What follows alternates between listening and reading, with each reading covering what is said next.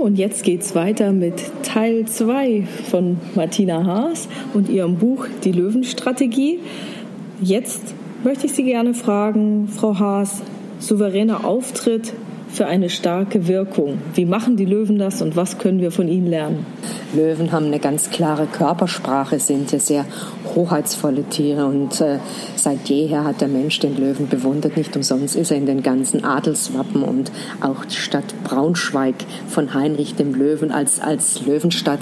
Löwen sind klar in ihrer Kommunikation und auch klar in ihrer Körpersprache.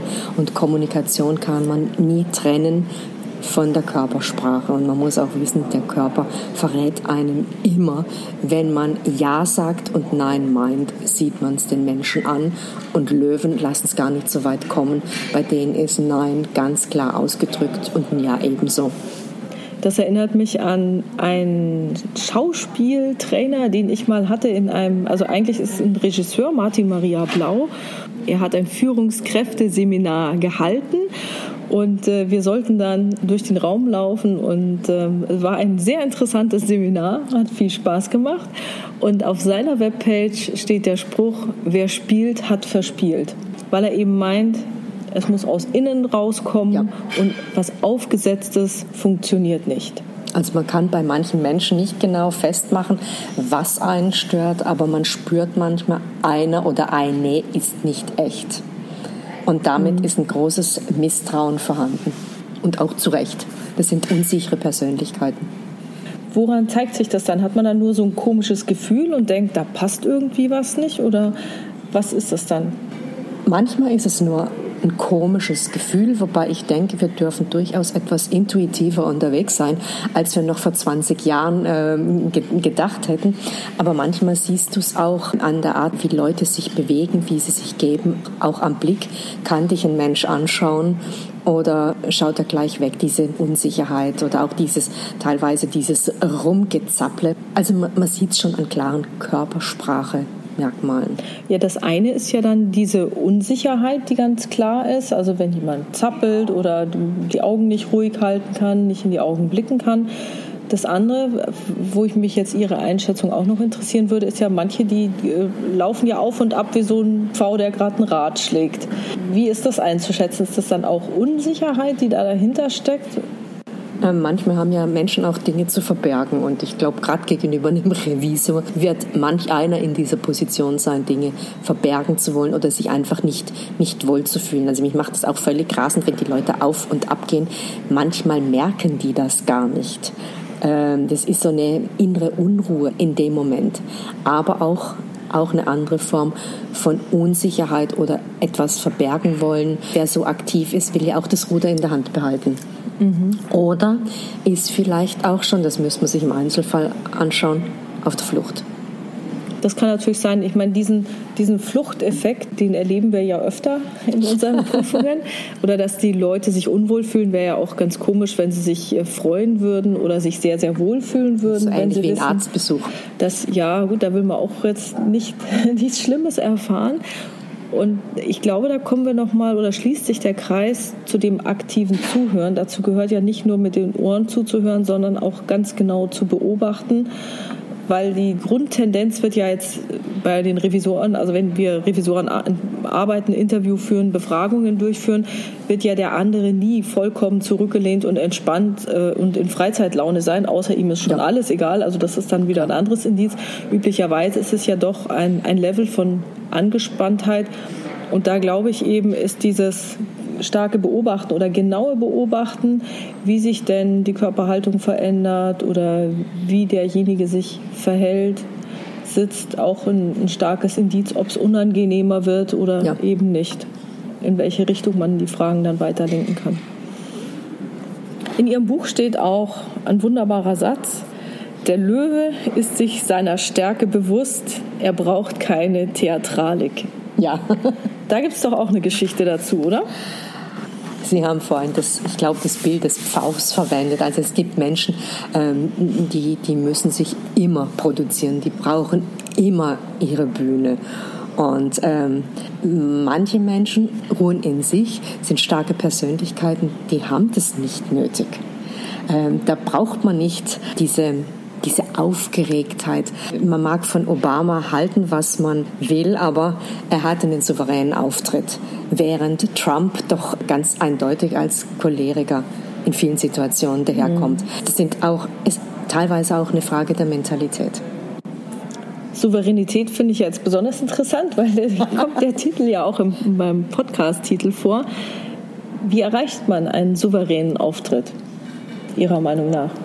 Also es ist oft eine Frage des Selbstbewusstseins und erlebe ich in der Beratung bei vielen Frauen, dass eben das Selbstbewusstsein nicht ganz so ausgeprägt ist, wie es sein sollte. Wenn du ein schlechtes Selbstbewusstsein hast oder ein nicht ganz so ausgeprägt ist, tust du dich schwerer aufzutreten. Und wenn du ein Berufsanfänger bist, tust du dich auch schwerer, als wenn du schon 20 Jahre Berufserfahrung auf dem Buckel hast. Mhm. Man kann, wenn man sich bewusst ist, dass man sachlich, fachlich gut unterwegs ist, und auch schon eine Menge Dinge im, im, Leben geleistet hat, dann kommt man auch automatisch zu einer Souveränität, indem man sich das auch sagt. Andere kochen auch nur mit Wasser und ähm, es spielt ja vieles, vieles zusammen. Aber es ist schon erforderlich, dass ich weiß, dass ich was kann und daraus ziehe ich auch Stärke. Und da gibt es in der Gesprächsführung manche Menschen, die wollen einem nicht ganz so wohl, äh, die versuchen dann dieses Selbstbewusstsein zu erschüttern. Und deswegen ist ganz wichtig, dass man sich mit diesem Thema der Kommunikation beschäftigt und auch diese, diese Konfliktgespräche. Äh, man kann ja manches trainieren. Also manches passiert einem auch nur einmal im Leben. Dann mhm. weiß man danach zumindest, wie man hätte antworten sollen. Diese Reaktionsschnelle, es ist auch wieder eine Frage der Mentalität. Jeder reagiert anders, aber auch auch da mit der Erfahrung wächst auch die Souveränität.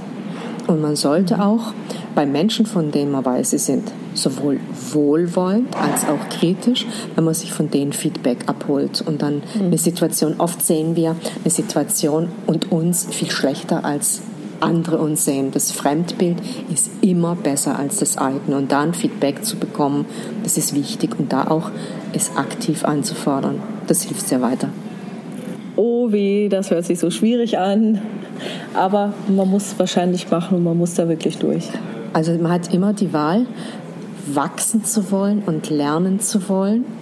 Und Feedback ist immer eine schwierige Sache, aber wenn man einen Vorgesetzten oder einen Kollegen oder eine Kollegin hat, denen man vertrauen kann und dazu sagen, du sag mal, wie war das gerade eben? Ich habe an der Stelle das Gefühl, da war ich etwas, etwas ungeschickt und dann hört man vom anderen, nö, war in Ordnung oder man kriegt den Tipp, hm, naja, ganz brillant war es nicht, hättest mal das und das noch gemacht, dann bringt mich das weiter.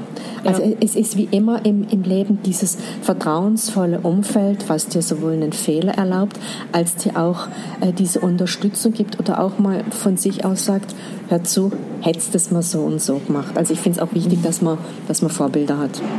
Was sind denn Ihre Vorbilder? Tom Peters, der große Management-Guru aus USA. Er spricht derart Klartext. Ich finde ihn sensationell. Gibt es da irgendwas Besonderes? Äh, also ich meine, ich kenne seine Bücher, aber jetzt weiß ich gar nicht. Hat er, ähm, er hat so Lieblingsstellen auf YouTube oder Webpage oder irgendwas? Also wir sind bei Twitter persönlich miteinander uh. bekannt und ich weiß auch, dass er einen deutschen Großvater hat, der Ingenieur war. Und was, was mir bei ihm sehr gut gefällt, er predigt seit 100 Jahren, sagt er, er predigt seit eh und je, dass der Mensch im Mittelpunkt steht. Ja. Und dass die Vorgesetzten, die, dass deren wichtigste Aufgabe ist, auch ihre Mitarbeiter zum Erfolg zu führen. Mhm. Und ähm, auch Machtspielchen zu unterlassen. Und was mir auch gefällt bei ihm, er hat schon vor vielen Jahren geschrieben, hatte er die Erfahrung gemacht, wie wertvoll Frauen in Unternehmen sind. Abgesehen davon, dass sie eine unglaubliche Wirtschaftsmacht haben und sehr viele auch Kaufentscheidungen treffen. Selbst das Auto mhm. wird fast ausschließlich von den Frauen mit, mitbestimmt. Er sagt, wir brauchen mehr Frauen in Führung und als Korrektiv. Im Team braucht es den Löwen und die Löwin. Und das ist auch eine schöne Überleitung, um was zu den Löwinnen zu sagen. Äh, viele sagen mir, die Löwinnen sind völlig bescheuert, weil sie den Löwen zuerst fressen lassen. Es gibt eine klare Aufgabenaufteilung im Rudel. Die Löwinnen beschaffen 80 Prozent der Beute und umgekehrt bietet der Löwe den Löwinnen und dem Nachwuchs Schutz. Und was mir eine Seminarteilnehmerin gesagt hat, die Spezialistin ist für Großkatzen Löwen sind liebevolle Väter. Und was ganz und gar wunderbar ist, sie ermutigen ihre Jungen. Wenn die Jungen äh, den Vater beißen und kratzen, dann äh, geben die älteren Tiere vor, dass sie verletzt sind, um das Selbstbewusstsein der Jungen zu stärken. Und ich finde, das ist eine so zauberhafte Geschichte, deswegen muss ich das erzählen. Toll, genau.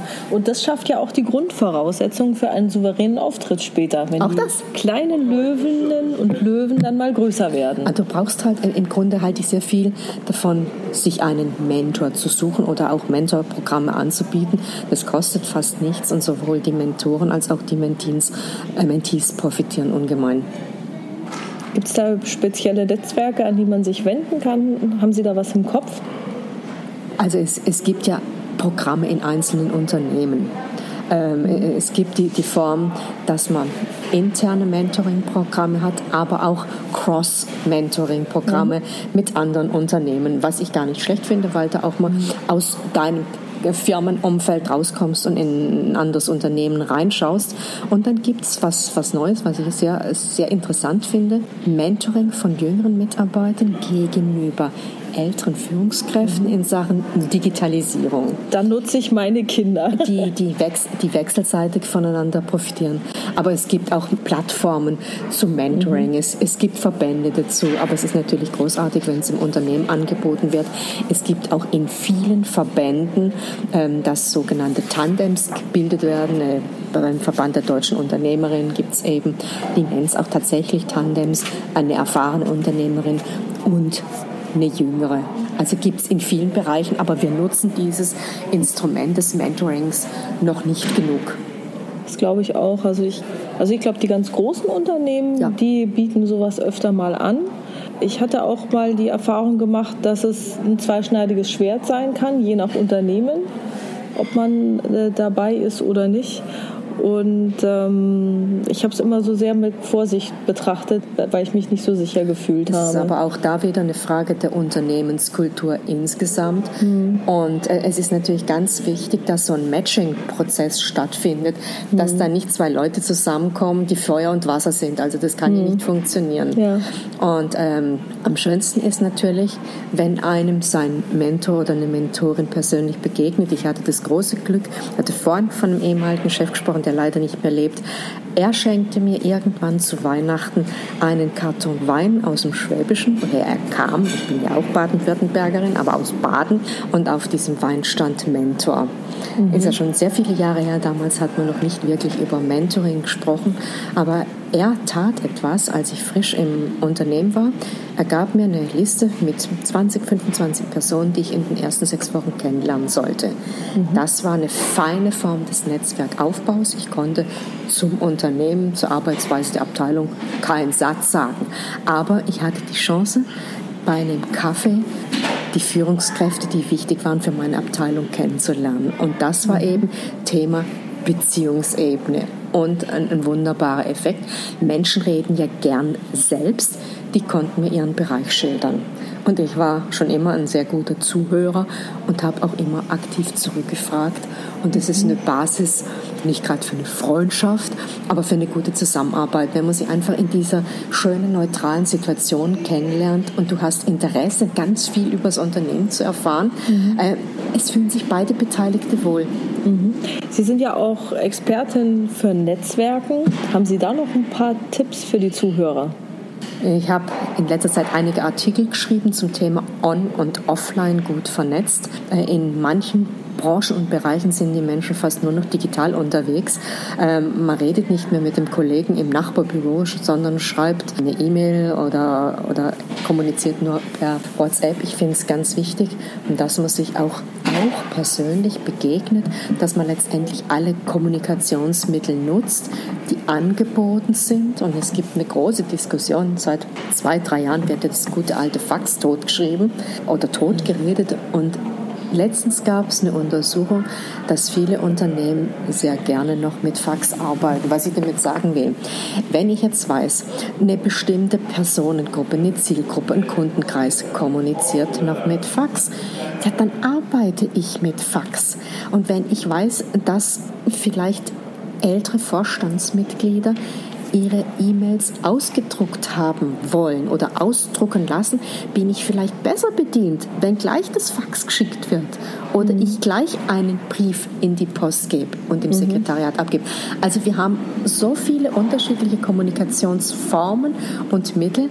Ich finde für jede Person das richtige Tool. Und mhm. da ist es, liegt es auch an mir. Es geht ja immer um einen Erfolg, den man sich wünscht. Und da muss ich eben schauen, welches Kommunikationsmittel bringt mir den meisten Erfolg. Mhm. Und äh, wenn ich jetzt nochmal auf den souveränen Auftritt zurückkomme für diese starke Wirkung, was haben Sie denn da noch für Tipps? dass man sich auch das Thema Dresscode anschaut. In konservativen Bereichen wird halt immer noch darauf geachtet, dass die Herren in Anzügen und die Damen in Kostümen kommen. Das lockert sich alles auf, seitdem Vorstandsmitglieder mit, mit Sneakers auf Bilanzpressekonferenzen sind oder ohne Krawatte. Aber man muss trotzdem schauen, dass man sich ein bisschen anpasst. Es hat der Dresscode immer etwas mit Gruppenzugehörigkeit zu tun. Und auch das ist ein Teil der Gemeinsamkeit. Wenn in einer Werbeagentur alle mit schwarzen Klamotten rumlaufen und ich bin der kunterbunte Vogel, dann habe ich vielleicht ein Problem. Ich kann das in Kauf nehmen, aber ich muss wissen, es kann mir Schwierigkeiten machen. Es, es kann ein Zugangshemmnis sein an, mhm. an manchen Stellen. Also schon schauen, wie sind auch die Gepflogenheiten im Unternehmen, wie ist der Sprachstil. Auch da gucken, findet man eine Person, ein Vorbild, wo man sagt, wow, äh, fachlich top und ist auch menschlich okay. Das sind ja die idealen Vorbilder. Die findet man nicht, nicht immer und deswegen sind sie auch so kostbar. Aber dass man sich auch da gerade als jüngerer Mensch im Beruf eine Orientierung holt. Mhm. Welche Tipps haben Sie für die Körpersprache, Frau Haas? Vielleicht mal ein Seminar zu besuchen. Geht es auch anders? Oder geht es äh, nur mit Seminar? Nee, es, es gibt auch mit Büchern und, äh, und mit Videos. Aber vielleicht sollte man sich einfach bewusst machen, dass wenn man an einem Punkt nicht ehrlich ist, dass der Körper niemals lügt. Ich glaube, das ist die zentrale Botschaft und alles andere ist relativ. Es gibt ja diese große Diskussion, Darf man Arme verschränken oder nicht verschränken? Also manche sagen ja, verschränkte Arme sind ganz klares Zeichen für Ablehnung. Und eine Kollegin von mir, die Monika Matschnik, sagt, das kann aber auch genauso gut hohe Konzentration sein. Und ich habe letztens mit einem jungen Instagrammer gesprochen, der Unternehmen berät. Er hat ein Buch rausgebracht und er war auf dem Cover mit verschränkten Armen. Und ich sagte dann auch zu ihm, äh, ich finde verschränkte Arme durchaus schwierig, aber du siehst ja trotzdem sympathisch aus. Aber ich würde dieses Foto mit den verschränkten Armen nicht aufs Cover tun, weil in mhm. vielen Köpfen ist drin, verschränkte Arme ist ablehnende Haltung. Also da ein mhm. bisschen drauf zu achten. Es gibt da noch eine coole Überschrift in Ihrem Buch. Kein guter Auftritt ohne starken Abgang. Ja, also Sie kennen das bei, bei Präsentationen.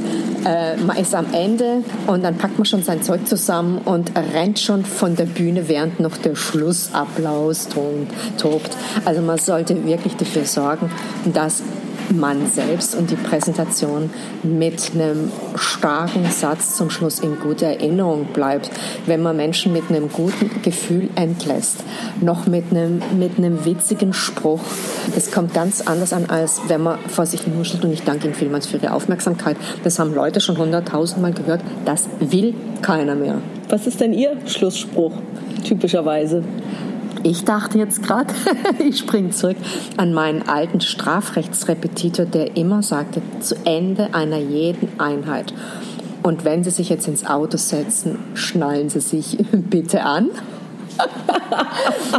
und ich sage den Leuten meistens, nutzen Sie die Zeit jetzt nachher noch und vernetzen Sie sich großartig. Da springt die Netzwerk, spricht die Netzwerkfrau aus Ihnen. So, so ist es. Also mhm. ich, ich versuche auch nach Möglichkeit, nach Vorträgen einen konkreten Bezug zu finden. Nochmal, was, es, es kommt ja oft danach noch ein Programmbuchpunkt oder dass man auch aufs Get-Together-Bezug nehmen kann und da auch wirklich mhm. dezidiert sprechen Sie heute noch mit mindestens fünf Menschen, kleben Sie nicht an einem Tisch fest. Die und, Welt ist bunt. Und genau so haben wir beide uns ja auch kennengelernt. So ist es. genau. Und das hat sich daraus ergeben. Wir genau, und jetzt machen Kontakt. wir hier den Podcast. Wunderbar. Klasse. So, dann ist es, glaube ich, das jetzt schon zum Thema souveräner Auftritt. Und wir machen, glaube ich, noch einen Teil. Ich Bis bald.